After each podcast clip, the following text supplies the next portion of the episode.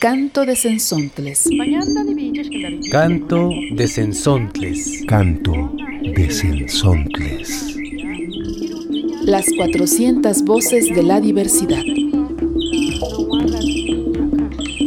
Voces de las y los comunicadores comunitarios indígenas y afrodescendientes.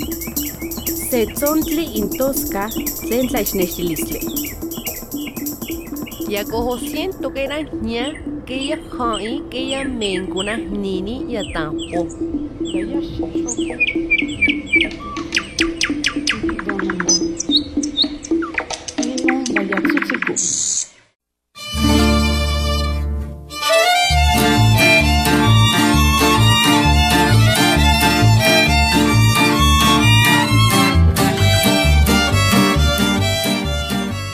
De hilo en hilo, se va tejiendo la memoria de nuestras comunidades y el desarrollo de las culturas. Soy Arturo Espinosa, de la red de comunicadores Boca de Polen, y en este programa seguiremos hablando de los textiles, una larga tradición artística donde se han plasmado las características particulares que identifican a los pueblos de América. Me acompaña Leticia Hernández, de Radio Guayacocotla, La Voz Campesina.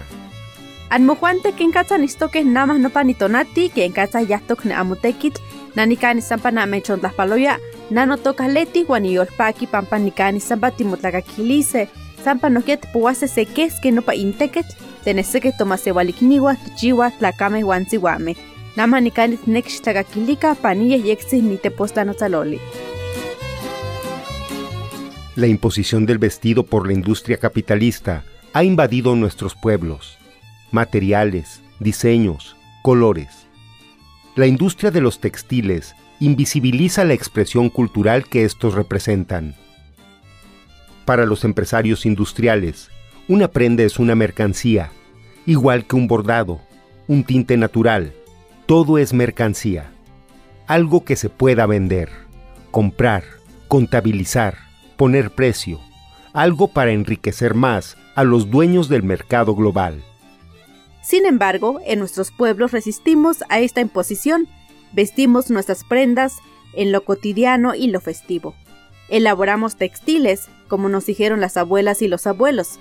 Seguimos los patrones que nos significan y colores con las tonalidades, que dan las hojas, los tallos, raíces, flores, piedras y hasta animales. Escuchemos desde Chicahuaxtla, Oaxaca, esta experiencia que nos comparten los compañeros de Ojo de Agua Comunicación.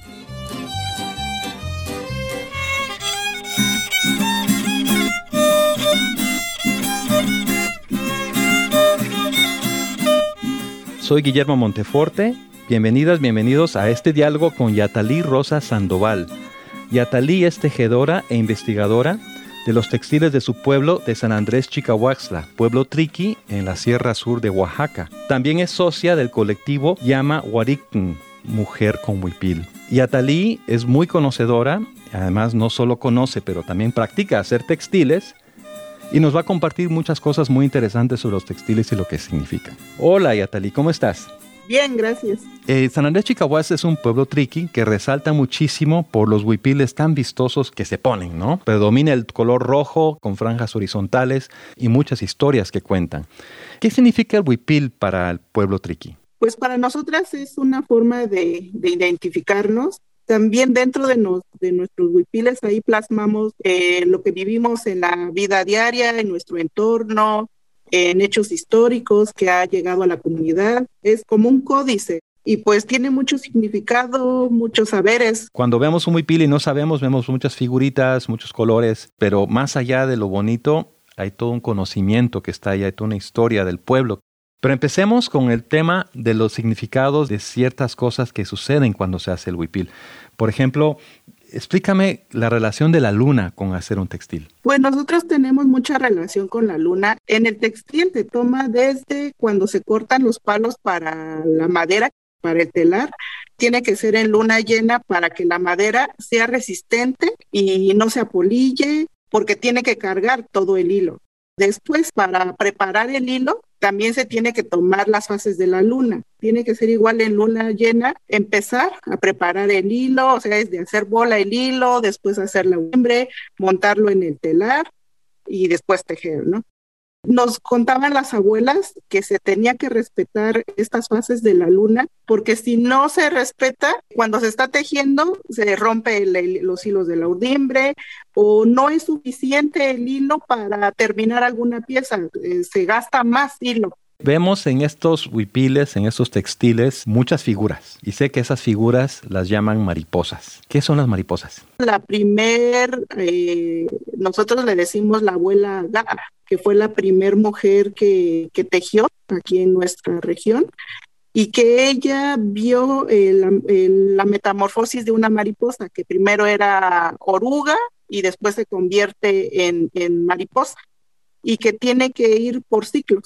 Por ejemplo, quienes como que tienen presente o ubican el, el huipil triqui, que son líneas rojas y en medio hay como figuritas y termina con otra línea roja y lo de ahí unas líneas blancas.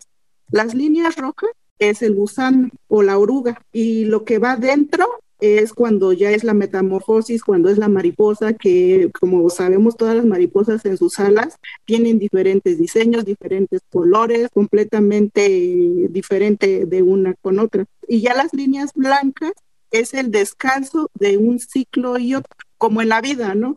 Tenemos descansos de ciclos, por ejemplo, cuando uno va a la escuela, están las vacaciones o cuando decimos, ¿no? Que cerramos ciclos de la vida. Entonces, esos son nuestros ciclos que se plasman dentro del huipil. Nosotros lo, lo llamamos mariposas a todas, pero cada una tiene su propio significado, como mariposa jarrón de flores, mariposa hasta de pueblos, mariposa de San Martín, mariposa de San José.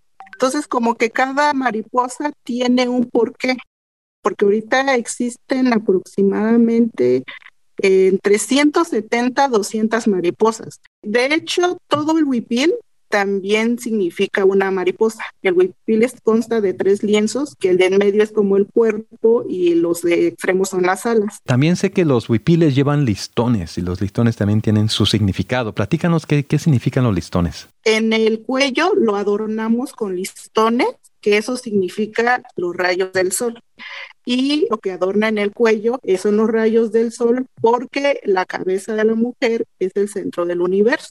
Y el huipil, donde se inició en tejer, ahí se termina a tejer. Hasta abajo tiene una parte blanca. La parte blanca para nosotras es el inicio y el fin como la reencarnación. Se termina de tejer, es como la muerte, pero también se inicia. Son estos de los ciclos, o sea que desde de la metamorfosis, de, de los descansos, es todo esto. Dinos cómo podemos saber más y conocer los huipiles que están produciendo en el colectivo. Pues tenemos nuestras redes sociales que es en Instagram, que estamos como Yana Guarina, y en Facebook, que no es mucho, pero bueno, hay algo ahí también que también es Yana Es L-L-A-N-A-H-U-A-R-I-C-N-N. Y bueno, el grupo tiene más de 52 años, entonces es como un poco de todo lo que hemos hecho en estos años. Y Atalí Rosa Sandoval, tejedora, investigadora también de textil en San Andrés Chicahuasla, pueblo triqui en la Sierra Sur de Oaxaca. Muchísimas gracias por tus palabras, por tu conocimiento y por ayudarnos a, darle esta nueva dimensión, a, a, valorar de otra manera los huipiles y los textiles de los pueblos. Muchas gracias. Sí, muchas gracias.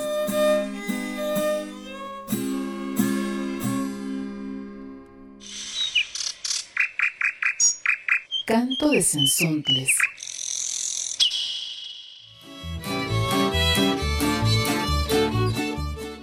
Hay mujeres que construyen puentes entre lo espiritual y el presente, entre la resistencia y la adaptabilidad. Mujeres que a través del bordado cuentan historias de un mundo que viene de muy lejos en el tiempo. La existencia del arte textil indígena, fiel a sus tradiciones, solo es posible a través de la oralidad de quienes transmiten el conocimiento a otras generaciones. La multiplicidad de formas, siluetas, líneas, colores y texturas de las prendas que se crean en México es tan vasta como lo es la diversidad de culturas, pueblos lenguas e identidades indígenas, al menos 62 según el conteo nacional que viven en el territorio mexicano.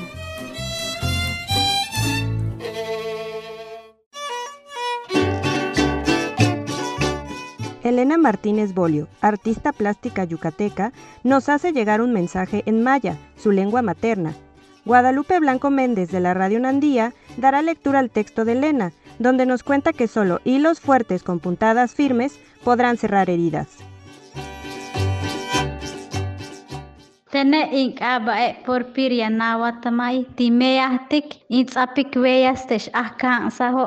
Elena Martínez Bolio yet Unuk kulilek kusak tak icak cen huluk. Kupata cene ilo cuy lo. Hup e ba'a hachmishin wewa hube itaka ace. Yetel ba'a tukang sate ina Francisca yetel incic. yete ba'a tukang sate es ah kang saho. Ya kacu ba'a kanik. Ya ba'a himetik. Porque inicié mi catarsis de violencia que viene de mi niñez al ser la única mujer en mi familia de varones. Luego seguí este patrón de violencia en 20 años de matrimonio y fue ahí que rompo todos los días con esa violencia, que ya asumí incluso en mis propias conductas. Yo también puedo ser violenta si no desbarato ese nudo del pasado, de años de pareja y de mi propia maternidad. No soy víctima cuando me doy cuenta de lo que sucede. No hay víctima ni victimario. Pero viene otro aprendizaje que es la culpa. Y también tiene solución con ejercicios de autoconocimiento a graves del poder sanador de una aguja.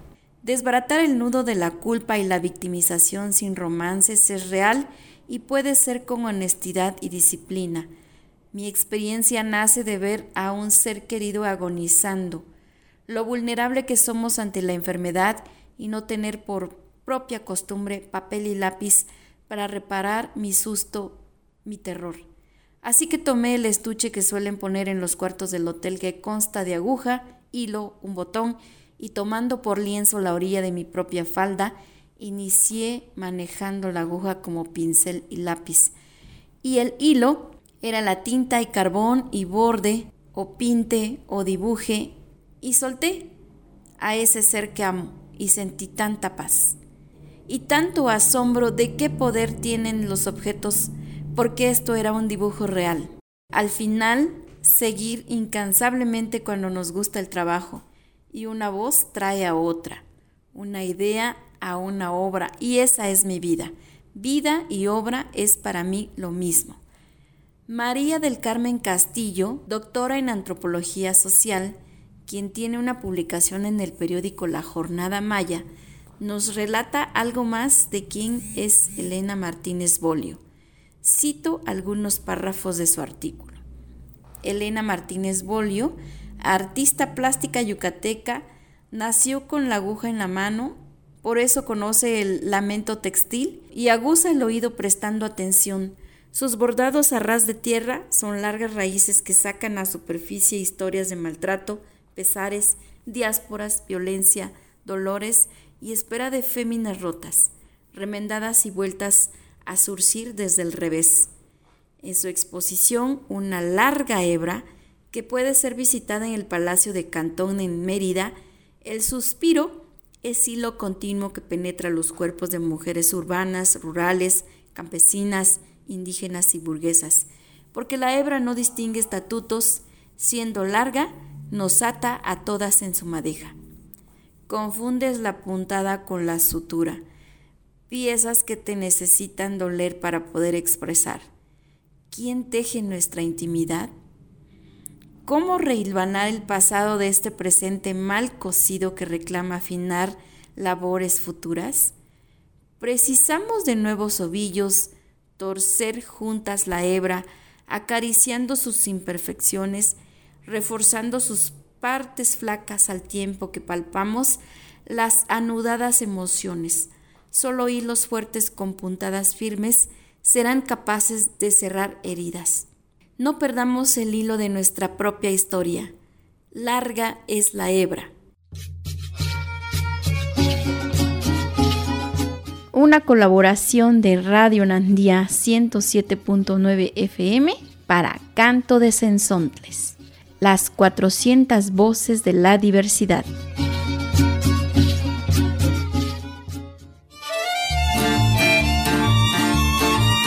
La indumentaria indígena no solo responde a la necesidad de vestir, también es resultado de los recursos y estética locales, y que en cada forma se cuenta con una historia que muchas veces guarda una relación con lo sagrado, la identidad o una parte de la historia. Aquí hacemos un pequeño recorrido por alguno de esos simbolismos. Los pueblos tenemos un lazo estrecho con la tierra y el territorio. Es más que el espacio físico donde se habita. Es también de donde se vive y aprende. Hay muchos elementos de ella representados en los bordados de diversas comunidades. Pa frente si cala lo tilien lo tibida ni cala tapa frente casa. Tapa frente. Pero pacha karma era como cada mañana, mientras sus hábiles manos crean figuras de hilo, las pláticas coloquiales en zapoteco fluyen dentro de Shadani, un taller de bordado ubicado en el istmo de Tehuantepec.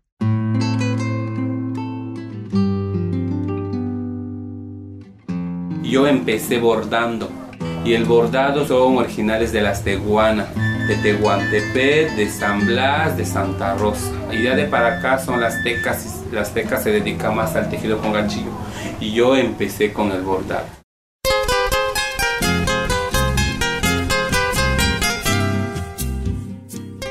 Pedro Jiménez Vicente, también autonombrado Melanie Montserrat, junto con sus hermanas Feliciana y Antonia, son originarias de Santa María Shadani, una comunidad enclavada en Tehuantepec, Oaxaca. Nacieron en una familia de hábiles bordadoras y bordadores, a lo que hacen honor todos los días utilizando como principal herramienta la aguja y el hilo. A los 14 años, Pedro migró a la Ciudad de México para trabajar en una tintorería y en un restaurante. Sin embargo, en su tiempo libre continuaba bordando. Su contacto con el bordado desde la infancia le ha permitido vivir varios cambios de esta tradición zapoteca. En las fiestas de los pueblos antes se usaba puro bordado. Las, las capitanas tenían a fuerza, tenían que usar un traje bordado a mano. El tejido estaba mal visto antes y tenían que ir a los pueblos vecinos a que les elaboraran el bordado. Pedro se define como mushe, de la palabra mujer en zapoteco, lo que se conoce como un tercer género de los pueblos originarios. Dentro de la comunidad Mushe, hay quienes eligen adoptar la identidad de mujer para la vida diaria. Otros deciden solo vestirse para ocasiones especiales. A los 17 años, con la ayuda de su madre, Pedro vuelve a su comunidad e instala un taller de bordado y confección del traje regional. Una de las cosas más difíciles que fue para mí, tantos trabajos que la gente me daba antes, tenía que yo estar bordando todo el traje completo yo solo. Tenía que levantarme a las 5 de la mañana para estar bordando y bordando y bordando y bordando. Y ya, claro, mi mamá ya tenía todo listo, la comida y todo eso. Me tenía que ir a comer y empezar a bordar otra vez, a bordar, a bordar, a bordar. Hoy en día Pedro Confecciona huipiles, enaguas, bolsas y corsés, entre otras prendas. En su taller trabajan varios amigos y amigas suyas, incluidas sus hermanas y Frida Belén, que también es mushe. A pesar de que Shadani fue el primer lugar en reconocer a la comunidad mushe, crecer en la búsqueda de la identidad propia es un arduo camino. La necesidad de tener ingresos propios y la falta de oportunidades laborales llevaron a Frida a perfeccionar su técnica en el bordado e intentar vivir del textil. Con el hilo que hacen las cadenillas, con eso es que bordaban el ganchillo. Ya fue más para acá cuando empezaron a trabajar hilo perlé en, los ganchillos. Dejaron el bordado un poquito más desagado, pero sí siguen usando el bordado y un poquito más caro. Casi es el doble que el tejido, el bordado. Pedro y Frida bordan con agujas y ganchos de crochet un sinfín de flores llenas de tonalidades y detalles que por décadas han formado parte de la cultura de su pueblo, dando vida así a un jardín de bordados desde el que ya se ven nacer brotes de nuevas realidades.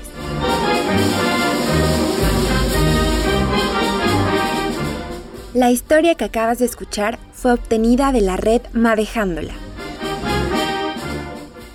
Esta producción fue creada para Canto de Sensontles desde la red de comunicadores Boca de Polen por Beleguí Rasgado.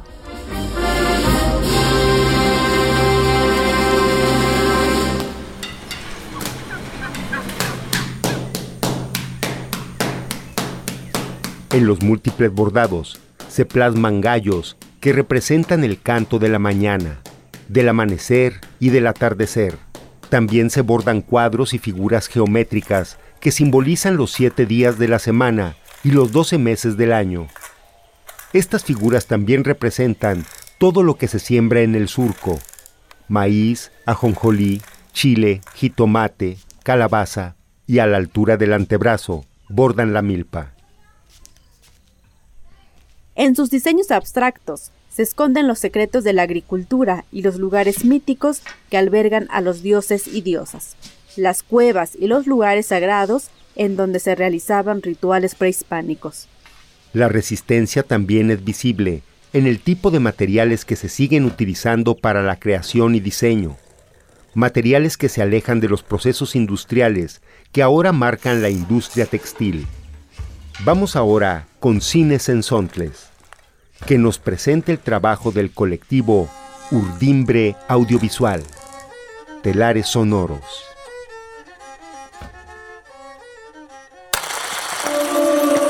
Cines en Sontles. Charlas con la gente que hace cine comunitario. Cine comunitario.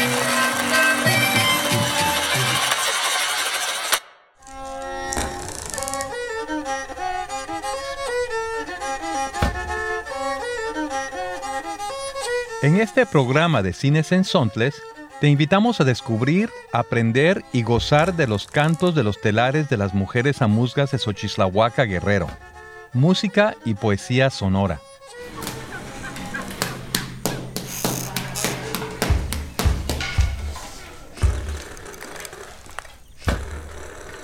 Estoy con Mariana Rivera. Mariana, junto con Josué Vergara, forman parte del colectivo Urdimbre Audiovisual y realizaron un corto que se llama Telares Sonoros. Hola Mariana. Hola Guillermo, muchas gracias por invitarme. Mariana, ¿cómo surgió la idea de realizar telares sonoros?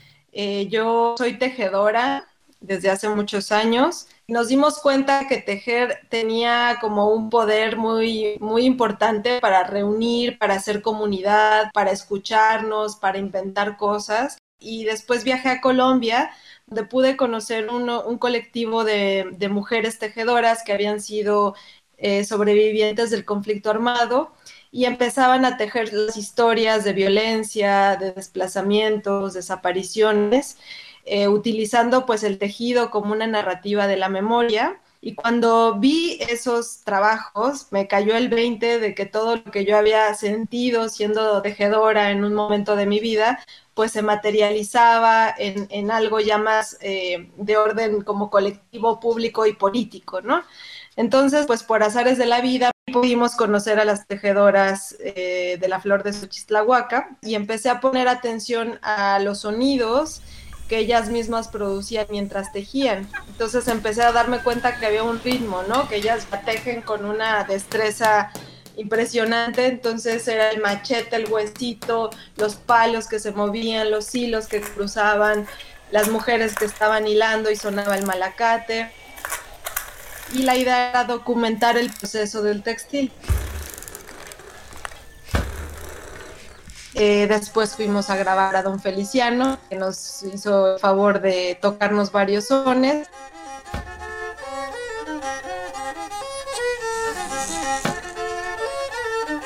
y alguien llevó ese poema que nos encantó.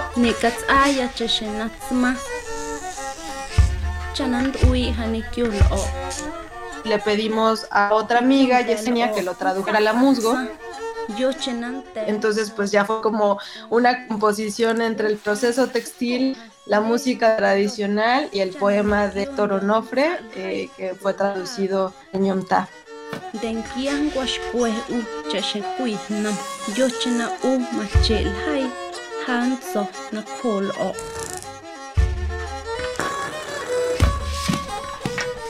Pues fue muy lindo porque fue realmente cuando pude entender lo que significa el tejido o el textil como un ser vivo, Las tejedoras tienen una frase que utilizan cuando terminan de tejer su telar. Ellas dicen la frase, tu telar ha muerto. Y significa que el telar muere en su proceso de creación, pero en realidad nace como un objeto que tiene vida, ¿no?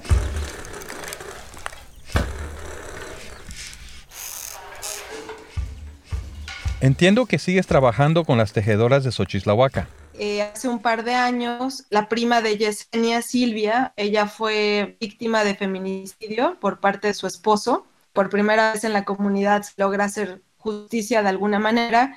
Estamos haciendo un documental en donde contamos esta historia de este feminicidio, pero entrelazado con las metáforas que envuelve el textil, esto que te contaba del dar vida, y cómo la actividad del tejido colectivo, pues es una actividad que también les da fuerza, que les permite resistir y que les permite trascender en los momentos dolorosos, como fue el caso del feminicidio de Silvia.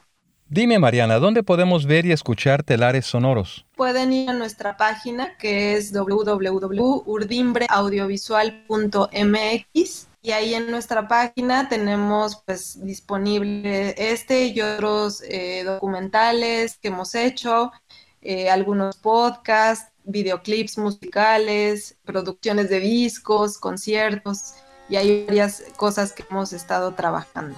Muchísimas gracias Mariana Rivera del colectivo Urdimbre Audiovisual. El concepto genial de un colectivo que se dedica de muchas formas al tema de los textiles en lo audiovisual comunitario. Muchas gracias a ustedes, ojalá les guste.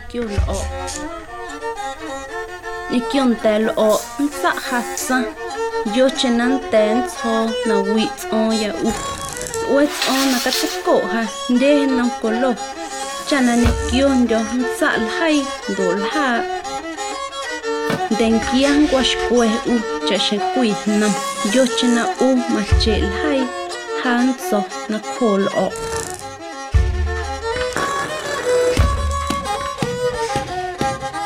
Quisiera ser algodón para estar entre tus manos deshilarme entre tus dedos mientras te robo un te quiero.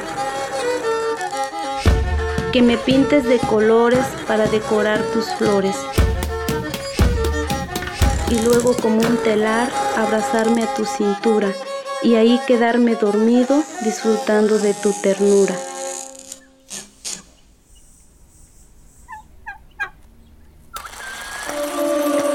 Cines en Sontles. Charlas con la gente que hace cine comunitario. Cine comunitario.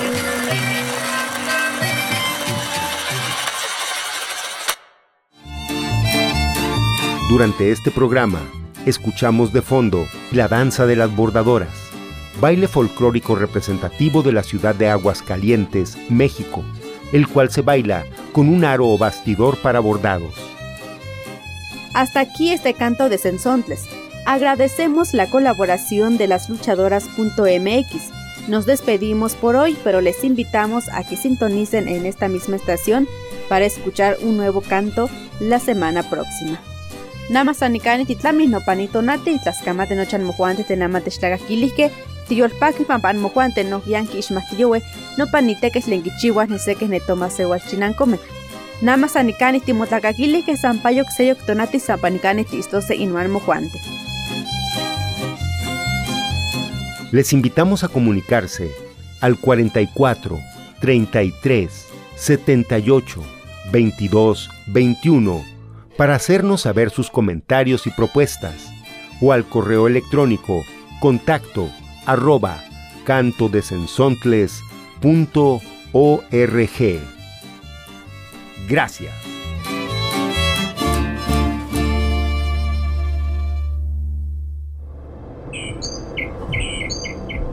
Canto de Sensontles. Canto de Sensontles. Canto de Sensontles. Las 400 voces de la diversidad. El espacio para compartir las voces de los pueblos en colaboración con las emisoras públicas, comunitarias e indigenistas. Setzontli intosca sensaixnextilistle. Yakoho siento que era ña que ella hai que ella mencuna nini y atampo.